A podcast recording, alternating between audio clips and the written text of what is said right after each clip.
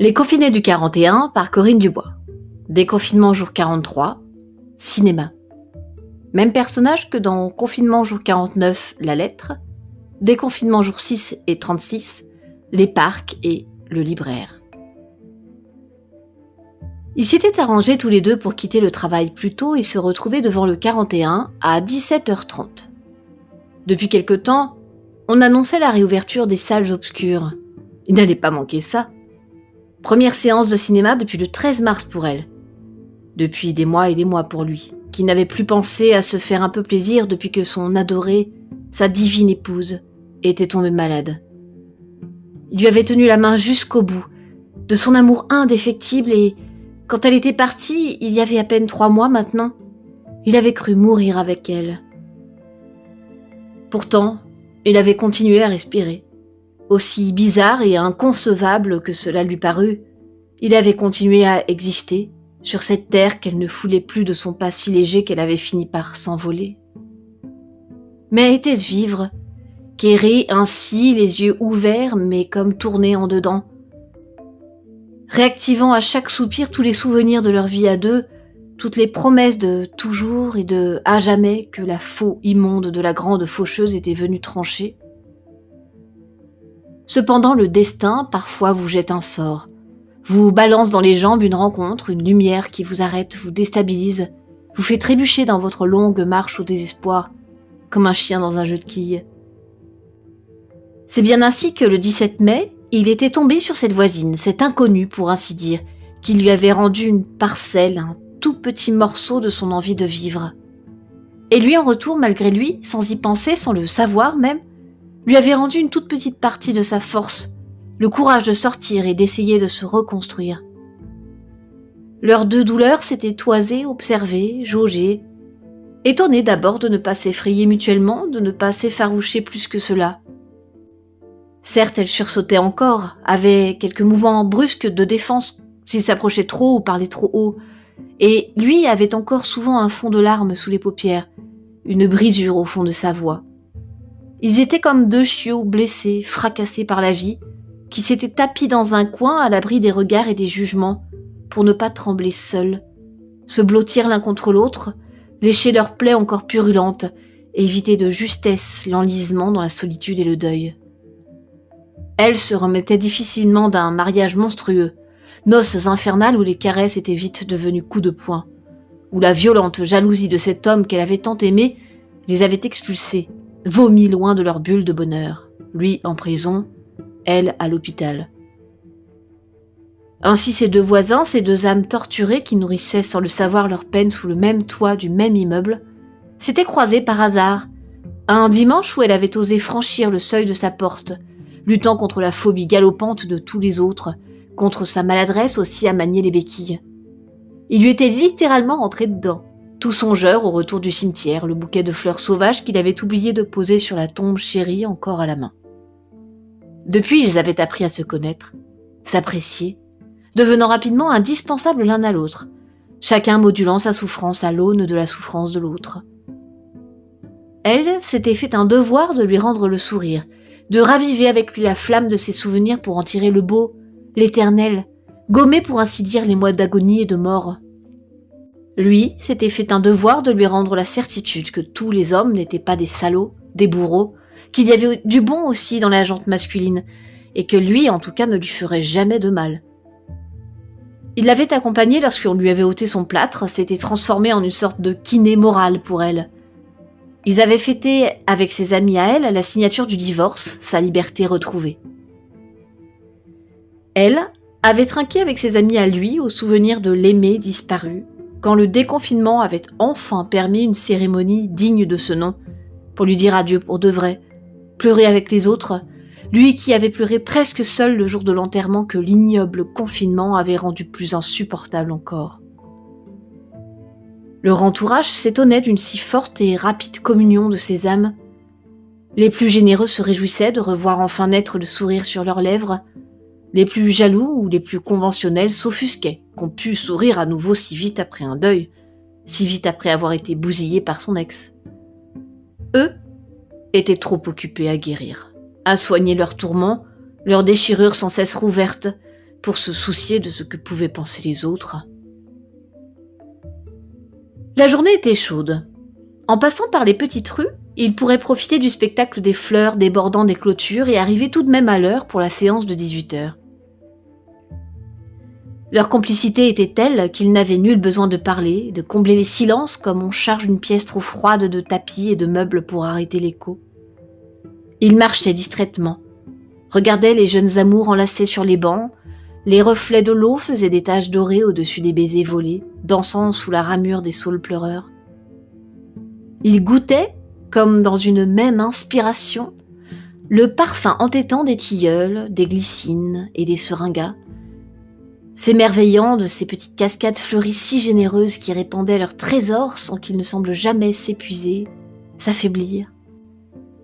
Avec elle, il avait appris à rouvrir les yeux, à se rappeler les beautés simples qui les entouraient.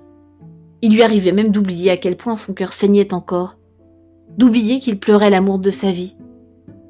Puis, chaque fois, comme la vague effarante d'un tsunami, le malheur, le vide immense refluait en lui peut-être pourtant un peu moins fort que la veille ou que l'avant-veille. Il était confus, se sentait coupable au début de ne plus noircir ses nuits blanches de lamentations douloureuses, de ne plus être en permanence englué dans l'horreur de cette absence impossible, comme dans l'étreinte mortelle d'un sable mouvant. Elle lui redonnait la vie, tout simplement. Il n'avait pas vraiment fait attention à leur parcours, avait fait quelques détours et sans même l'avoir décidé ni voulu, se retrouvèrent, surpris, devant la tombe bien-aimée. Il y avait conduite au bout de quelques semaines comme pour présenter cette nouvelle amie, s'excuser peut-être d'avoir pu laisser rentrer dans sa vie une nouvelle âme, et depuis il s'y rendait assez régulièrement, même si, bien sûr, il préférait y aller seul. Au bout de l'allée où gisait le corps de son adoré, il y avait un banc, il s'y posait souvent pour pouvoir converser à son aise avec la disparue, mais aujourd'hui, il était pris. Une belle jeune femme, toute de noir vêtue, ruban rouge autour du cou, petit chapeau piqué au-dessus de son chignon haut, la voilette rabattue sur son visage, lisait. Il la regarda un moment comme aimanté par elle. Oh, à peine quelques secondes, mais elle dut sentir cette attraction et leva les yeux vers lui. Quand elle releva sa voilette de mousseline noire, il crut défaillir. C'était elle? C'était bien elle? Elle lui sourit. D'un léger mouvement de tête, elle désigna l'ami qui l'accompagnait. Petit clin d'œil, haussement d'épaule entendu, sourire plus large comme pour lui signifier sa bénédiction, son impatience même de le revoir heureux. Entre ses mains, il reconnut l'exemplaire de L'art d'aimer d'Ovide. Ça va? On dirait que t'as vu un fantôme. Blême, figé, il se tourna vers elle pour lui répondre, mais aucun mot ne sortit de sa bouche. Elle reprit comme pour le calmer. Qu'elle est belle. Regarde là-bas sur le banc. On dirait qu'elle nous salue. Quoi? Tu la vois? Comment c'est possible? Quand il tourna la tête à nouveau vers le bout de l'allée, il vit ce qu'elle voyait. De sa chair disparue, nulle trace, mais une chatte noire, superbe créature féline, assise en majesté sur le banc familier, dardait sur eux son regard d'or, un petit ruban rouge autour du cou. Basse-tête? Ils sortirent tous deux un peu chancelants du cimetière. Il lui demanda s'il pouvait prendre son bras pour ne pas tomber. Trois petites vieilles, au moment où il passait devant un grand mausolée, les avaient ailés en ouvrant leurs grandes bouches riantes sur leurs gencives édentées. Vous faites un joli couple, les enfants. Tous deux avaient rougi les yeux au sol. On n'est pas. Merci, mais on n'est pas. Pas quoi? Pas pressé d'être heureux C'est ça? N'attendez pas d'être croulants comme nous.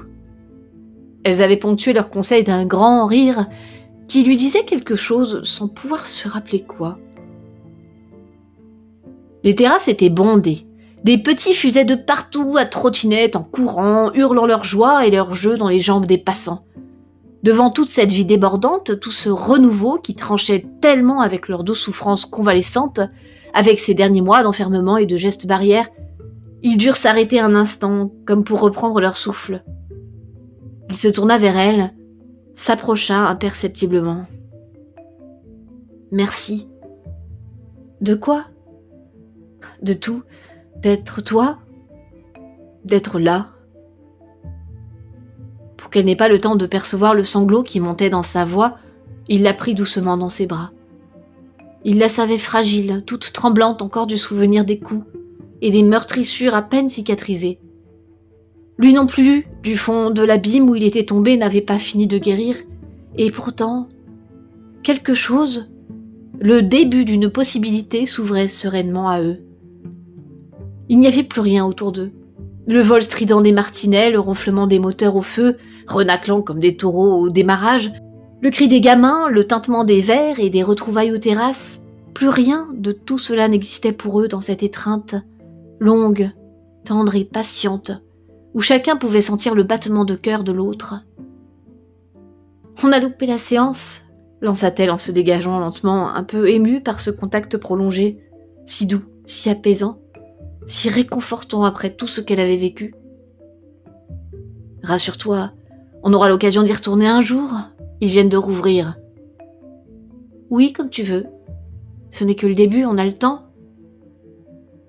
D'un geste caressant, sans calcul ni pensée particulière, il tendit la main vers elle, vers ses joues un peu rougies par la chaleur, par un désir naissant peut-être, vers ce front, ce nez qui gardait les stigmates du passé, ces traits qu'il avait l'impression de contempler pour la toute première fois glissa sa main dans ses cheveux pour replacer la mèche folle qui s'était rabattue sur ses yeux quand elle avait quitté ses bras. Tous deux souriaient, d'un sourire à peine dessiné tout intérieur, illuminant leur visage d'une lueur inédite et vorace. On a le temps, oui. Ce n'est pas la fin.